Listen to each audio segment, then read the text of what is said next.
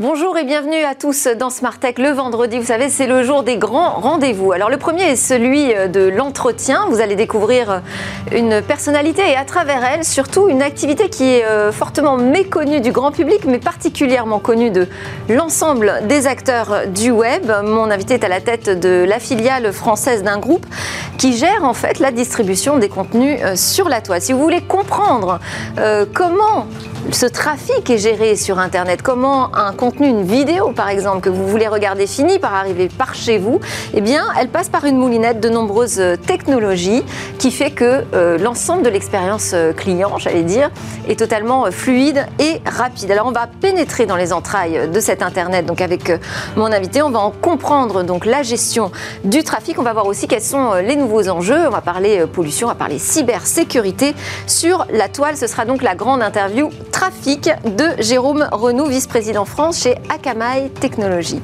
Et puis euh, Smartech se refermera sur euh, son grand rendez-vous espace qui est dédié cette semaine à Mars et ses défis technologiques et bénéfices économiques. Mais donc tout de suite, place à l'interview trafic.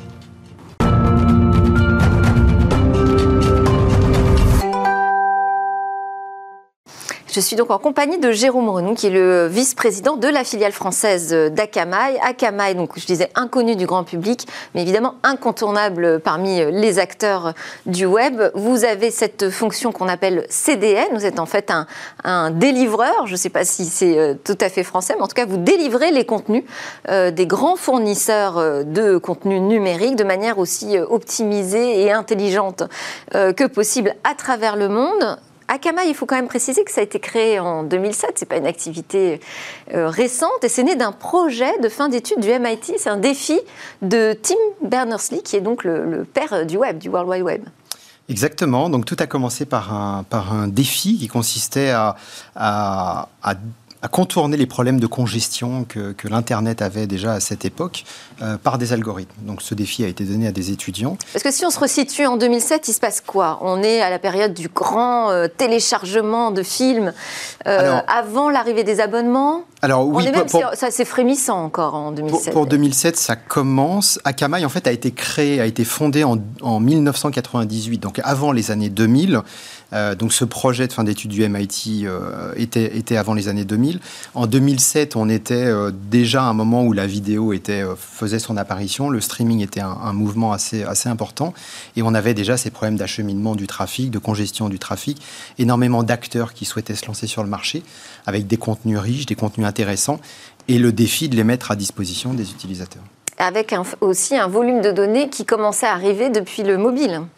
Alors effectivement, le mobile, le mobile est arrivé un petit peu après. Euh, ça a commencé à, devenir significatif en 2008 avec l'apparition de l'iPhone euh, et puis de tous les, tous les smartphones euh, qui rivalisaient très bien avec l'iPhone. donc effectivement, la, vidéo, l'audio sur Internet s'est démocratisé. Et là, ça veut dire qu'il faut trouver des solutions technologiques pour qu'en fait, quand je demande un contenu, il arrive tout de suite partout dans le monde dans l'idéal, auprès de milliers, peut-être plus de millions euh, d'utilisateurs en même temps. Euh, et donc, pour que ça, ça fonctionne, qu'est-ce qu'il faut euh, faire intervenir comme technologie? Alors, effectivement, le défi, c'est de donner accès à un contenu de manière accélérée et sécurisée à un instant donné souvent un contenu qui va faire le buzz, par exemple, donc qui va être demandé par énormément d'utilisateurs au même instant. Donc il, est très difficile pour, euh, pour les gens qui Mais ça, vous ne pouvez pas le savoir en avance. Vous ne pouvez pas Alors, prédire quel va être le trafic sur un contenu. Effectivement. Et c'est tout, euh, c'est tout le challenge, c'est tout le défi que relèvent nos clients, c'est de se dire on va mettre un contenu à disposition sur le marché qui va devenir populaire ou non à un instant T ou non. Euh, et on va devoir le, rendre disponible avec une qualité de service, une, une expérience utilisateur qui va être optimale sur tous les points du globe et à tous les moments même si effectivement euh, tout le monde va peut-être requêter ce contenu. Comment Qu'est-ce qui se passe sur ces euh, autoroutes de l'information, comme on disait à l'époque Mais finalement, c'est ça, c'est vraiment de la gestion de trafic sur une autoroute gigantesque. C'est exactement ça. Et le, rôle euh, d'Akamai aujourd'hui, c'est de diffuser, d'accélérer et de sécuriser l'expérience digitale de nos clients, quelle que soit cette expérience. Alors, qu'est-ce qu'on... il y a une moulinette? Qu'est-ce qui se passe à l'intérieur là? Alors, dans, cette moulinette, en fait, on a surtout une plateforme qui est, une plateforme cloud, donc massivement distribuée sur Internet, qui est très répartie, sur ces 350 000 serveurs répartis sur le globe, sur 4200 points physiques, donc chez des opérateurs, au cœur du réseau des opérateurs. 350 000 serveurs à Kamaï, parce que vous n'êtes pas le seul fournisseur de CDN. Exactement, nous avons une, une, concurrence tout à fait honorable sur le marché. Nous sommes aujourd'hui leader dans ce domaine pour la diffusion de contenu. Et, aujourd'hui, on va, on va effectivement bien plus loin en apportant euh, de l'intelligence. Euh, on permet à nos clients aussi d'exécuter de l'intelligence en bordure de l'Internet. Donc ça va nettement plus loin que la diffusion pure de contenu. Mais ce contenu est bien souvent euh, accompagné de programmes qui doivent tourner en bordure de l'Internet. Et c'est quoi comme optimisation qui peut être réalisée? Alors, quelle est cette. vous avez employé le terme quand on a préparé l'émission de machine à laver. Alors, la, la, machine à laver, elle, elle va surtout intervenir pour la sécurisation du contenu. Aujourd'hui, l'un des gros enjeux de la diffusion de contenu, c'est de sécuriser ce contenu. On ne met pas à disposition du contenu sur Internet s'il n'est pas entièrement sécurisé pour tout un tas de raisons, parce que déjà les ayants droit le souhaitent, notamment pour la vidéo. Et pour Donc sécuriser, c'est-à-dire protéger euh, du piratage illégal, c'est ça? Effectivement, protéger le contenu, que ce soit une vidéo ou un contenu audio, du piratage illégal. Donc un pirate, lui, va essayer de détourner ce contenu pour le monétiser euh, ou pour simplement euh, le, voilà, le mettre à disposition euh, ce qui est évidemment nuisible à toute la chaîne de valeur, à toute la chaîne de distribution des contenus. Euh, et dans, dans, la, dans, les attaques, euh, ce qui est certainement le plus nuisible aujourd'hui, c'est l'attaque des comptes. Alors le compte, c'est ce que vous et moi, on a pour accéder à notre, à notre banque, à notre compte d'électricité, à notre compte euh, d'une compagnie aérienne, etc. etc. Et, ça, en fait, euh, aujourd'hui, il y a énormément de, piratage sur les login passwords que l'on utilise, qui bien souvent sont les mêmes que l'on va utiliser sur d'autres sites. Alors là, en quoi vous intervenez euh, sur, sur ce sujet, puisque vous, vous êtes l'intermédiaire entre le fournisseur de contenu et le consommateur, donc les internautes du monde entier. vous, votre job, c'est de vous occuper du trafic, du, du trafic, mais des contenus finalement, pas forcément des accès à nos comptes. Alors, pas uniquement. Nous, on, gère en fait l'acheminement des contenus, mais aussi leur sécurisation. Donc, on s'assure que les télétravailleurs, par exemple, vont pouvoir accéder à Internet par des passerelles qui sont sécurisées on s'assure que les, les bots, c'est-à-dire les, machines un petit peu agressives, méchantes, qui vont essayer de vous voler votre, votre login ou votre password, on va, les, on va les bloquer. On va comprendre quel est leur comportement, on va l'interpréter et, on va être capable de les bloquer. On va s'assurer que la page sur laquelle vous êtes en train de surfer euh, ne comporte pas de, de, script malicieux. Euh, qui va bah, pirater vos données, exploiter vos, vos, coordonnées bancaires par exemple et euh, les utiliser donc ça, ça fait partie vraiment des, enjeux qui se sont renforcés hein, sur ces dernières années avec le, cybercrime qui est de plus en plus euh, prégnant, euh, mais aussi parce qu'il y a des nouveaux usages qui se développent, le télétravail en l'occurrence depuis euh, la crise sanitaire.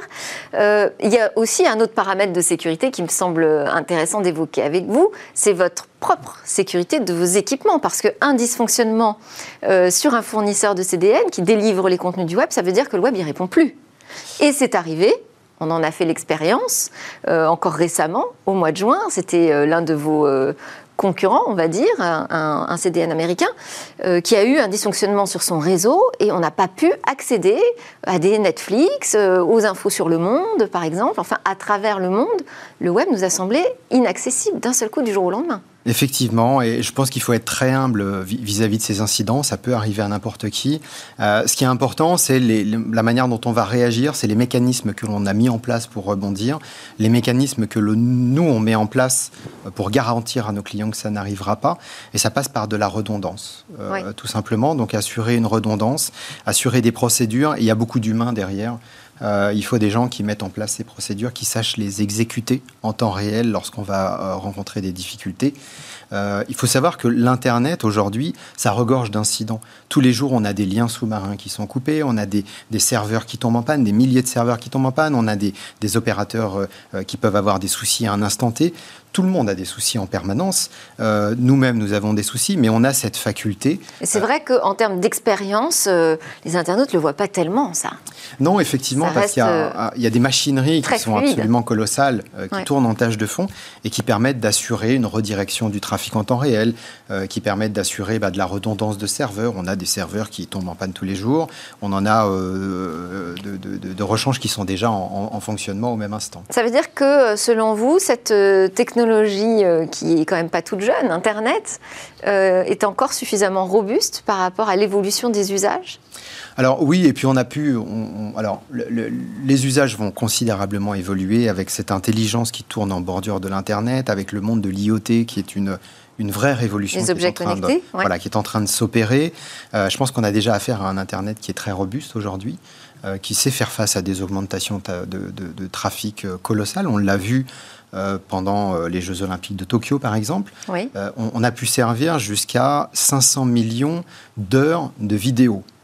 Donc c'est colossal. Et si on prend la, Coupe d'Europe de football qui a eu lieu euh, en juin-juillet, donc euh, euh, quasiment sur le, sur le même créneau, on était jusqu'à trois fois plus de trafic, enfin des pics de trafic trois fois plus élevés pendant, le, pendant le foot que pendant les, les Jeux Olympiques. Et alors justement, parce que vous ne m'avez pas bien expliqué, je suis désolée Jérôme Renaud, mais euh, comment fonctionne cette technologie au milieu? Parce que au moment où je décide de regarder euh, cette Coupe du Monde de foot que tout le monde veut regarder, qu'est-ce qui se passe? Comment vous faites? Envoyer autant de fois qu'il y a de requêtes le même contenu? Alors oui et non. En fait, euh, ce qui va se passer, c'est que les, requêtes, euh, les gens qui vont vouloir euh, demander ce contenu vont arriver directement sur nos infrastructures plutôt que sur l'infrastructure de nos clients, qui n'est pas dimensionnée pour. Vos clients, c'est qui? Alors, on n'a malheureusement pas le droit de, citer le nom de, de, la plupart de nos clients. Mais les types de clients sont les le, opérateurs Le type de clients, euh, on, a des clients opérateurs, mais on a surtout des, diffuseurs de contenu, donc des gens qui vont avoir des vidéos, euh, donc des grosses chaînes de télé, des gros broadcasters, des gens qui ont des droits sportifs. Euh, mais on a des clients dans tous les domaines. Là, on parle de l'activité média, mais on a des clients dans le domaine de l'automobile, dans le domaine, enfin, dans les marchés publics, des, ministères, des, hôpitaux. Bref, on couvre aujourd'hui absolument tous les domaines. la vidéo, d'ailleurs, concerne absolument tous les domaines. Mais pour répondre à votre question, qu'est-ce qui va se passer? On va en fait capter euh, la totalité de, de, ces premières demandes, de ces premières requêtes, de sorte qu'elles arrivent directement sur notre plateforme, qui est une plateforme très élastique, avec de la capacité qui est disponible très à la demande en fonction, euh, en, fonction bah, du nombre de requêtes qui vont arriver. Et on va nous-mêmes servir ces contenus euh, aux utilisateurs qui vont les demander. Et c'est un principe assez vertueux qui fait que... C'est comme un cache en fait Voilà, le, principe du cache, c'est un système assez vertueux. C'est-à-dire que le, premier internaute qui va requêter, qui va demander un contenu, on va aller le mettre en cache chez un opérateur télécom au plus proche de cet internaute. Et tous les autres internautes qui vont arriver derrière, on va leur servir de ce contenu de cette manière. Et donc, ils n'occuperont pas le réseau euh, à chaque fois euh, de l'opérateur. Et, et l'intérêt, si vous voulez, c'est vraiment d'être en bordure, en périphérie de l'Internet, donc d'être très présent au plus proche des utilisateurs. D'où l'importance d'avoir 350 000 serveurs dans le monde. Euh, il faut quand même, juste pour prendre la mesure hein, de ce qui se passe, c'est euh, vous gérez chaque jour un volume de trafic web qui atteint plus de 100 terabits par seconde. Effectivement, on est au-delà des, 100 terabits. Alors ça part ça parle pas forcément à tout le monde, mais en gros, ça représente un nombre d'utilisateurs simultanés qui est absolument colossal. ça représente des milliards d'attaques également euh, en permanence. On est en permanence sous attaque et on est en permanence en train de filtrer, réagir à ces attaques pour protéger nos clients. Alors là, on a notamment un graphe qui, euh, est issu du rapport euh, de l'ARCEP, le régulateur des télécoms, qui montre aussi comment est géré le, le trafic. Alors, euh, je ne sais pas très bien, il faudra que je mette mes lunettes, celui qui est affiché. En tout cas, moi, ce qui m'a semblé intéressant, c'était à propos du trafic entrant euh, vers les quatre principaux opérateurs euh, français au moment de l'interconnexion. Donc, en fait, c'est tout ce qui arrive sur notre sol, hein, finalement. c'est passé de plus de 18 terabits seconde à fin 2019 à 27 plus de 27 terabits seconde à fin 2020, une augmentation de plus de 50% en un an qui a été notée aussi par le régulateur, alors que d'ordinaire, c'est plutôt autour de 30%. Effectivement, globalement, on a une croissance d'année en année qui est autour de 30%. Euh, le Covid a, littéralement changé les, choses, a redistribué aussi pas mal de cartes. Euh, on a eu une, augmentation absolument colossale du trafic. Euh, qui était de l'ordre de 30%, mais avec des pics qui pouvaient monter à 40, 50, 60% sur certains services. Alors bien évidemment, tout ce qui concerne l'éducation, ce qui concerne le, milieu médical, les hôpitaux, a été surchargé, très sollicité pendant le Covid, au dépens bah, de tous les voyagistes qui malheureusement avaient moins de trafic sur leur, c'est évident, sur leur, sur leur plateforme. Donc il y a eu un, un déport de tout ce trafic. Qu'est-ce que ça a engagé chez vous? Parce qu'on pose souvent la question aux opérateurs comment vous avez pu absorber l'ensemble de ce trafic, mais finalement ils ne nous répondent pas souvent. Bah, c'est notamment grâce aux fournisseurs de CDN. Hein. Alors c'est grâce aux fournisseurs de CDN en s'appuyant sur les opérateurs. Nous, encore une fois, on est, euh, on est une plateforme cloud. Ça veut dire qu'on a énormément d'élasticité, on a énormément de capacité à la demande qui est disponible chez les opérateurs et on pioche chez les opérateurs en fonction de la demande de, de, l'Internet. Alors, j'ai l'impression que le graphe qu'on a vu, c'était pas euh, celui dont je vous parlais, euh, c'était un autre qui est intéressant aussi relevé par l'ARCEP, c'est que 50% du trafic est issu de quatre fournisseurs de contenu et vous êtes dans le top 3.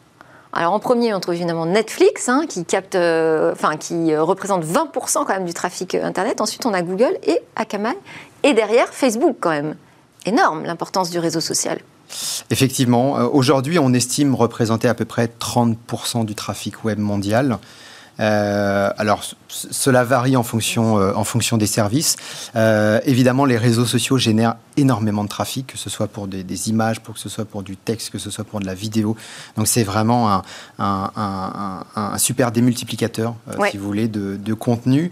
Et c'est par le phénomène des réseaux sociaux qu'on peut avoir ce phénomène de buzz, où d'un seul coup, un contenu, notamment vidéo, va pouvoir faire le buzz, va pouvoir être demandé des millions de fois dans une même journée, parce que c'est ce que tout le monde veut au même moment. Et c'est dans ces moments-là que l'intérêt d'un CDN ou d'intérêt d'une plateforme cloud, de l'élasticité, euh, prend tout son sens. Alors les, les, réseaux sociaux ont forcément, c'est sûr, changé la donne pour, euh, pour votre travail, votre gestion du trafic. Il y a autre chose, c'est le mobile qui a pris une ampleur phénoménale. Et alors là, est-ce que l'arrivée de cette 5G change aussi la donne? Est-ce que ça va euh, faciliter pour vous euh, le travail ou au contraire le rendre encore plus euh, sous tension? Ça va le rendre sous tension, mais pour nous, bon, c'est notre métier, donc bien évidemment, on est très heureux d'accueillir la 5G. Exactement, c'est un synonyme de croissance. C'est un, cercle très vertueux. La 5G va démultiplier les usages. la 5G, c'est un accélérateur euh, potentiel, notamment dans le domaine de l'IoT, on, on, en parlait. Mais je, pense que l'Internet vit encore une révolution. C'est d'ailleurs ce qui est très très excitant avec l'industrie de l'Internet, c'est qu'on a vécu une révolution, on est en train d'en vivre une, et on en a une nouvelle qui est, déjà en train d'arriver. Euh, c'est l'IoT. Euh, L'IoT, globalement, pour schématiser, il y a encore des, millions et des millions de périphériques que l'on va connecter, que l'on n'a pas encore suffisamment connecté à l'Internet. Et c'est en train de s'opérer, c'est en train de se faire. Et la 5G, c'est un formidable accélérateur de, business, de. Tout ça est très euh, réjouissant, tout, tout, ce qui se passe dans notre secteur. Mais il y a quand même euh, des points noirs, et notamment euh, ces questions qui reviennent de plus en plus régulièrement sur la pollution numérique. La pollution numérique, oui, effectivement, c'est un, c'est, un des points noirs. Euh, c'est quelque chose qu'on est... ce que vous pouvez intervenir sur ce, sur ce critère? Oui, oui, bien sûr, on a, on a un effort à faire. Tous les acteurs de la chaîne ont un, ont un effort à faire. Nous, on s'est fixé des objectifs très forts d'ici 2030, qui est de réduire considérablement euh, l'émission des gaz à effet de serre. On veut le réduire jusqu'à zéro. Et on a lancé tout un programme. Donc, on a littéralement recruté des gens, des équipes qui gèrent euh, ces aspects chez nous. On a investi dans, des, dans des fermes d'éoliennes. Hein. donc euh, Akamai investit dans des, littéralement des champs euh, d'éoliennes pour produire de l'électricité, produire de l'énergie. Et on s'entoure aujourd'hui de partenaires, de clients, de fournisseurs qui répondent aussi à certains critères pour nous aider, contribuer à réduire les émissions de gaz à effet de serre. Et est-ce que dans la chaîne des euh, acteurs qui peuvent euh, agir aujourd'hui sur cette question de la pollution du numérique face aux, consommations que nous avons euh, de contenu, est-ce qu'il y a des acteurs qui sont plus ou moins au centre de la problématique? Oui, je pense que plus, plus, enfin, les, acteurs cotés, notamment en, bourse et au Nasdaq, ont, un rôle à jouer parce qu'on est, on est tous dans le viseur de certains régulateurs, de certaines autorités.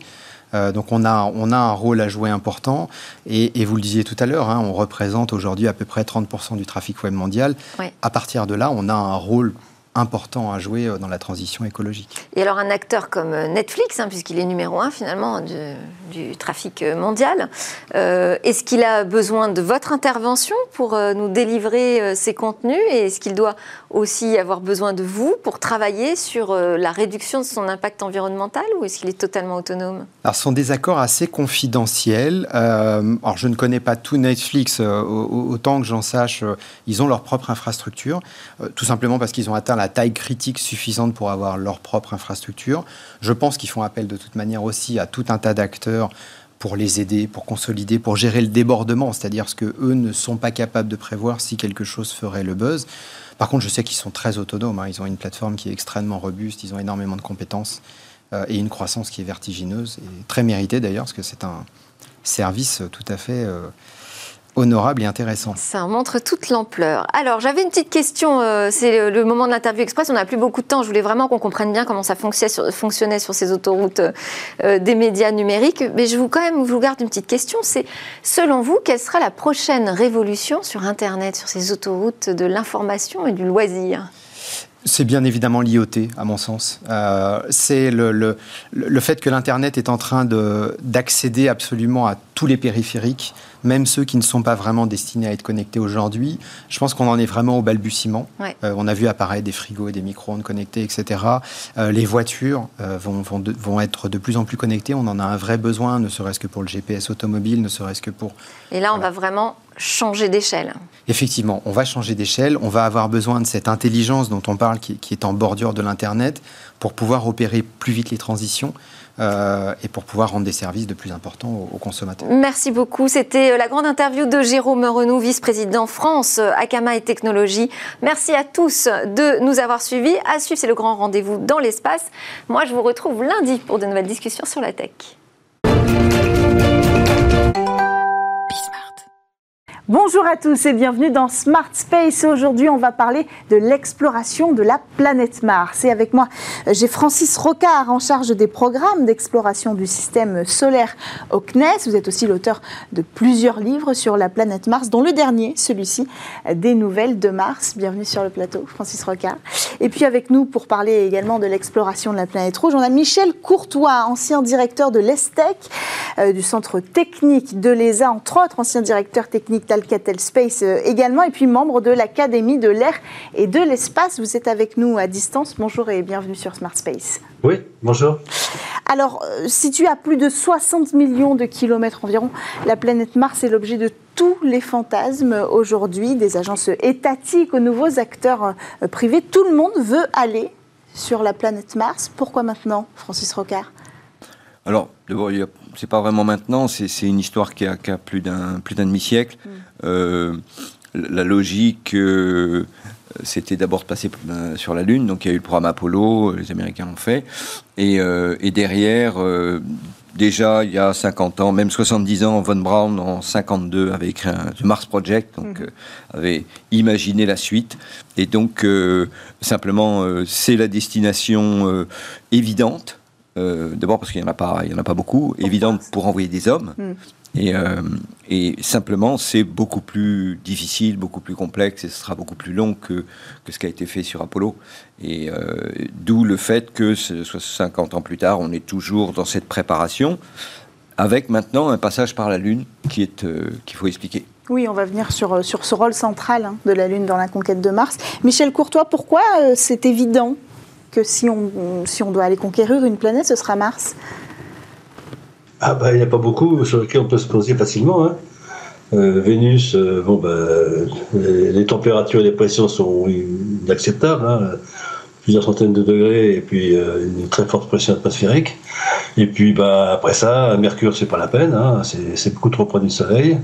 Et puis si on va plus loin, bah après Saturne ou Jupiter, c'est des gazeuses, donc Peut-être des, satellites de Jupiter ou de Saturne sont envisageables pour aller au moins poser des engins automatiques, mais hmm. c'est encore beaucoup plus compliqué pour aller là-bas. Hein. Les voyages sont beaucoup plus durs, l'énergie solaire, il n'y en a pas, ou peu. La plupart des sondes sont jusqu'à présent avec des alimentations euh, nucléaires. Donc c'est encore beaucoup plus compliqué. Déjà Mars, par rapport à la Lune, c'est déjà un très très grand saut, même au niveau automatique. Hein. Oui. Alors il y a des rovers hein, qui parcourent la planète rouge euh, aujourd'hui. Et demain, on parle d'envoyer des êtres humains. Est-ce que c'est possible? Alors est-ce que c'est possible? Probablement oui. Euh, en tous les cas, il n'y a pas de, de verrou immense il y a quand même des verrous, mm. euh, il y a quand même des difficultés. Des euh, défis technologiques. Absolument, euh, absolument majeurs. Notamment, le plus difficile, hein, c'est, vraiment de se poser sur Mars mm. et de redécoller de Mars avec un, équipage de 4, 5 ou 6 personnes. Ce véhicule-là, il est très très difficile à faire, mm. notamment parce qu'il va nécessiter très probablement de, de faire le plein sur Mars, oui. de, d'ergol, de, de carburant de fusée. Et, rien que de dire ça, c'est un monde en soi, euh, parce que euh, on ne sait pas si on va y arriver. Donc, euh, on sait qu'il va falloir essayer d'exploiter l'eau dans le sous-sol. Il y en a sous forme de glace, mais c'est très froid, c'est compliqué, on ne connaît pas les quantités. Et puis, ça, c'est pour fabriquer. on casse la molécule d'eau, on fabrique de l'hydrogène, de l'oxygène. mais l'idée, c'est d'utiliser des moteurs méthane-oxygène. Donc, on va utiliser le CO2 casser la molécule de CO2, ce qui nécessite beaucoup d'énergie, mm. pour en fabriquer du méthane. D'ailleurs, c'est ce qui, fait, ce qui se fait pardon, à bord de Persévérance avec Moxie, mm-hmm. qui l'a fait.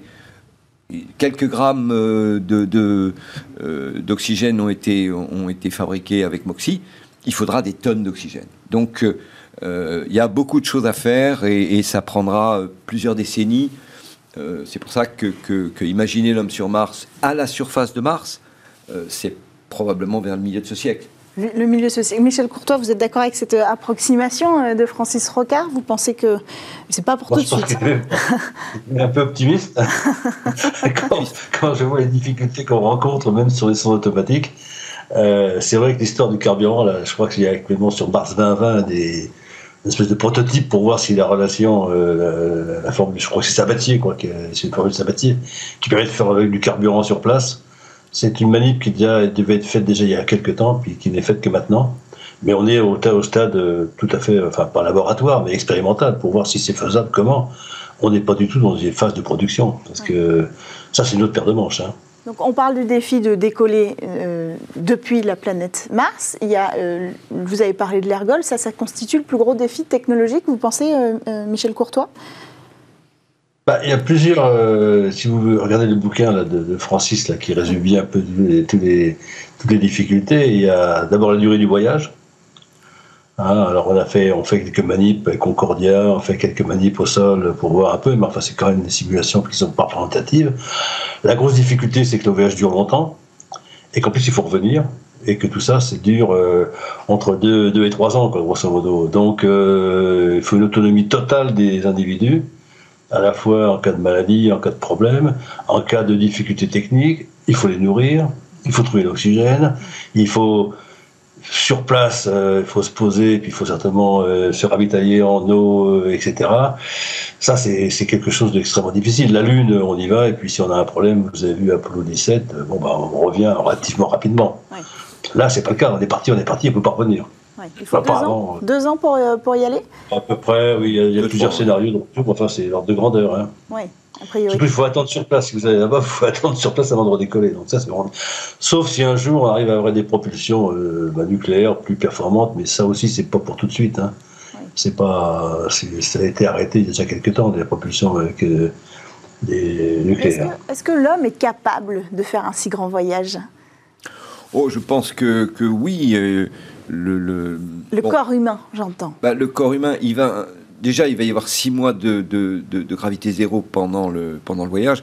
Et c'est vrai qu'à l'arrivée, euh, je ne sais pas si Smart TV euh, voudra retransmettre le direct, mais il faudra attendre probablement 24 ou 48 heures que, hmm.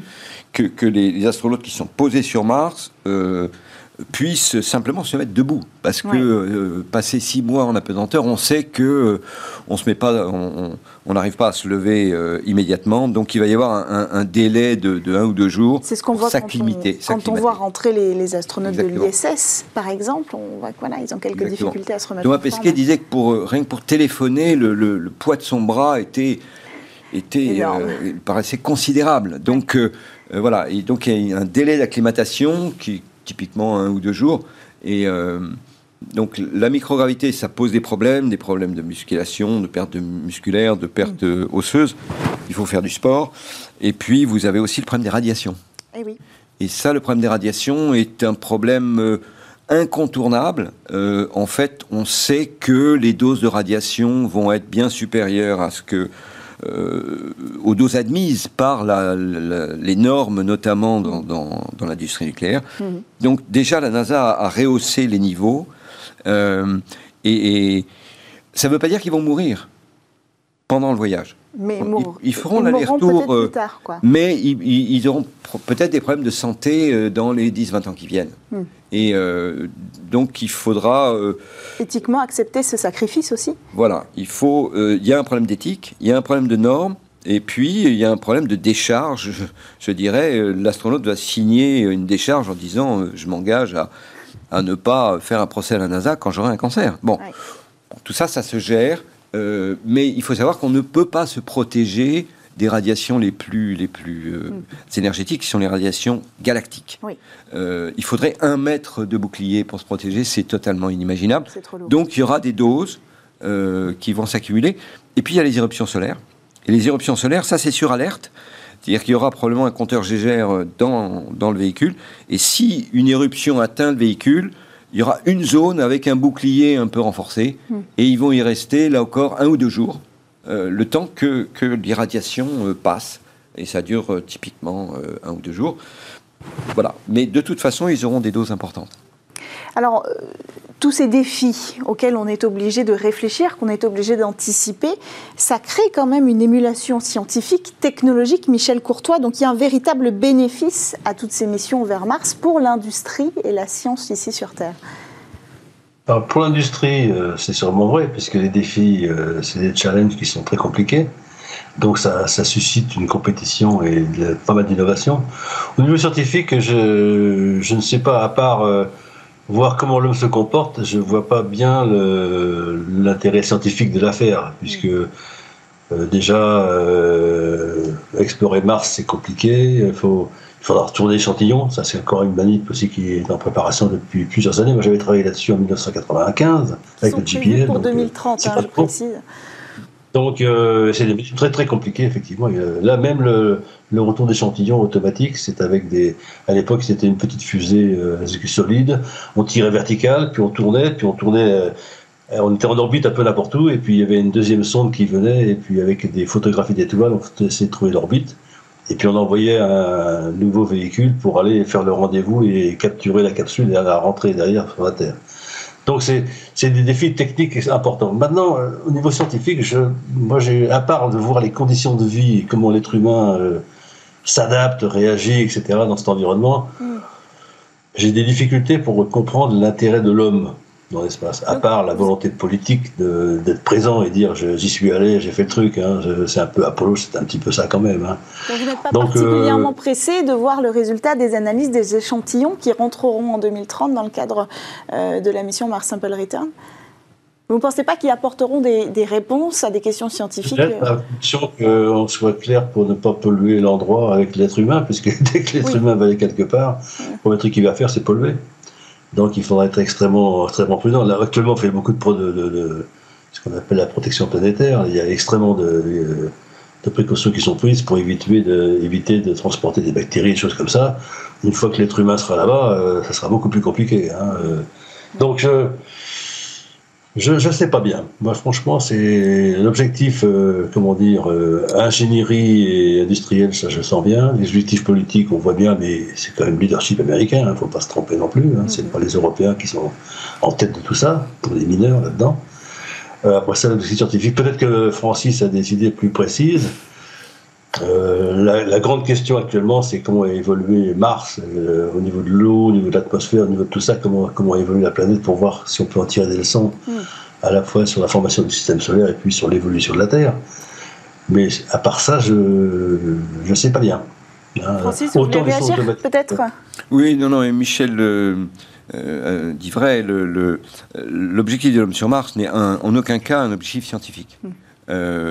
Le, retour d'échantillons martiens automatiques qui est en cours actuellement, mhm. et d'ailleurs euh, ce qu'a décrit Michel est, toujours valable avec un décollage depuis Mars, un rendez-vous en orbite, etc., euh, et un retour en 2030. Ça, ça c'est d'une importance scientifique capitale, puisque c'est grâce à ces échantillons qu'on va avoir peut-être, on l'espère, des preuves d'une vie ancienne sur Mars. Hmm. Mais euh, l'homme sur Mars n'est pas une mission à caractère scientifique on, d'ailleurs, on ne sait pas très bien ce qu'ils vont faire. Ils vont explorer au sens où ils vont se, euh, véhiculer avec un véhicule pressurisé pour euh, aller euh, repérer des endroits à, droite à gauche.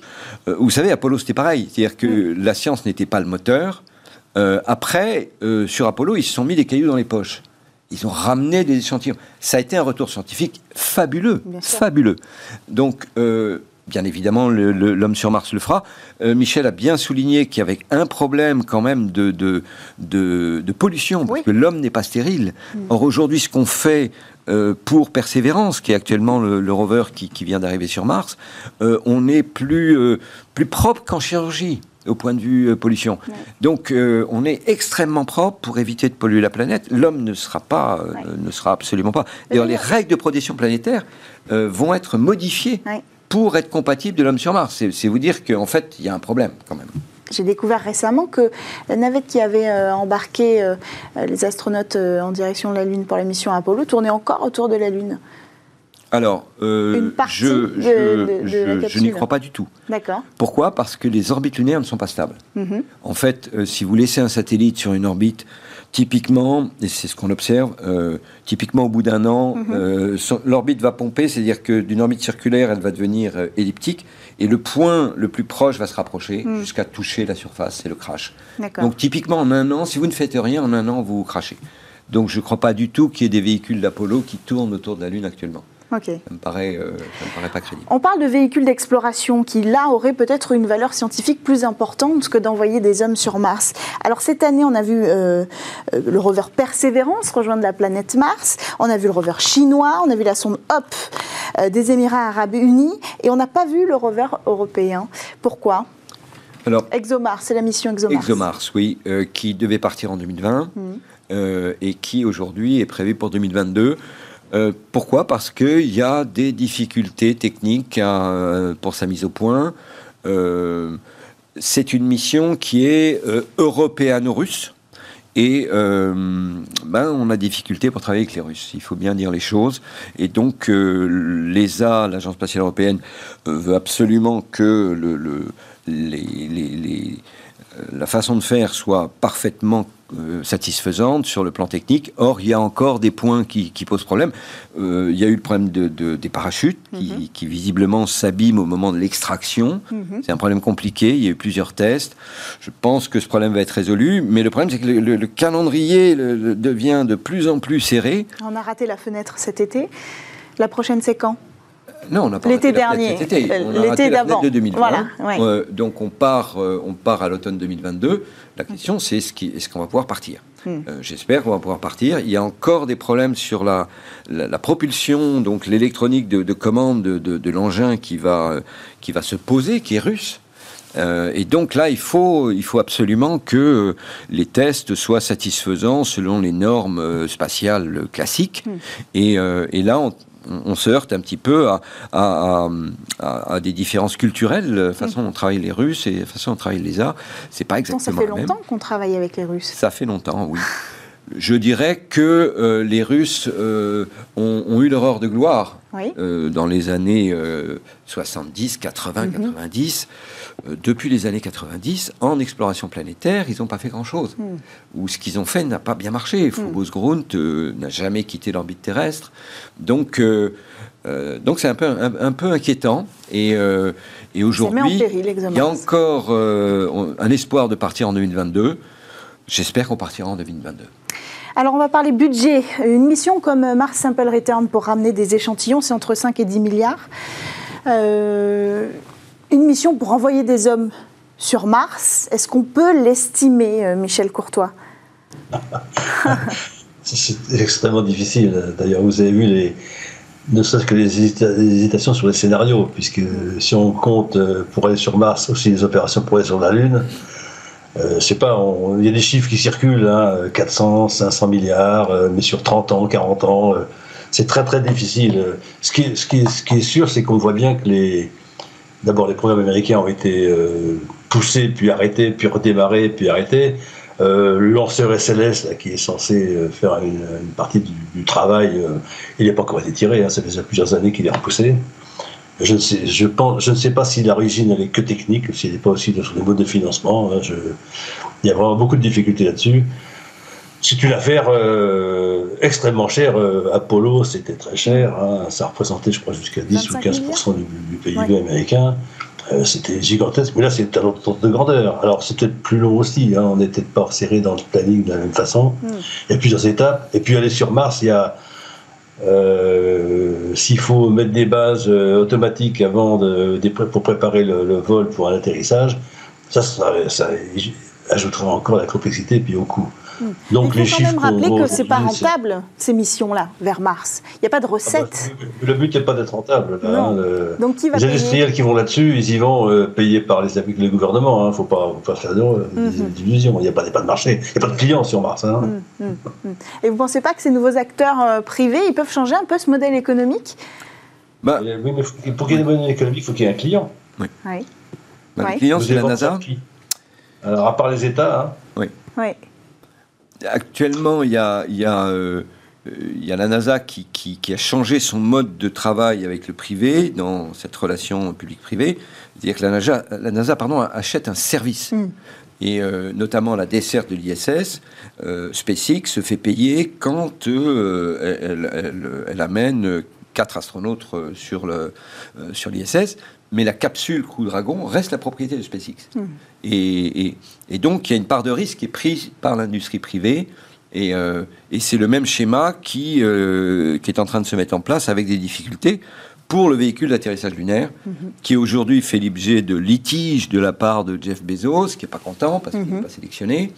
Euh, je viens d'apprendre, pas plus tard qu'hier, que le Congrès américain ne va probablement pas allouer, enfin, le processus est en cours, le budget supplémentaire qui permettrait de mettre en compétition Jeff Bezos et Elon Musk, mhm. euh, ce qui serait quelque part un peu plus sain, c'est ce mm. que réclame Jeff Bezos, mais budgétairement, ça, ça nécessite une grosse mm. augmentation de 2 ou 3 milliards.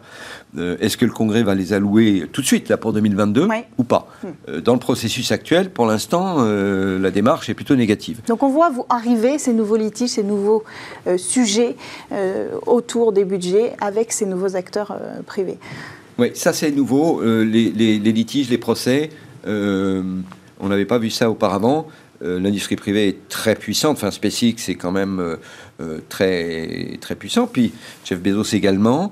Donc euh, on est dans un schéma qui est un peu nouveau et, et la NASA ne peut pas, euh, quand il y a un procès ou qu'il y a un début de, de litige judiciaire, eh bien tout est arrêté. Les activités sont stoppées. SpaceX doit lever le crayon, comme on dit. Hmm. Et, et, on devrait avoir une décision en octobre. On va suivre cette affaire avec attention, car la Lune, c'est la première étape pour l'exploration vers Mars. On n'a pas eu le temps d'aller plus loin sur ce sujet, mais on, on en reparlera sur Smart Space. Merci Francis Rocard d'être venu sur le plateau de Smart Space. Merci à vous Michel Courtois d'avoir participé à cette émission. On se retrouve très vite sur Bismart avec votre émission Smart Tech dès lundi.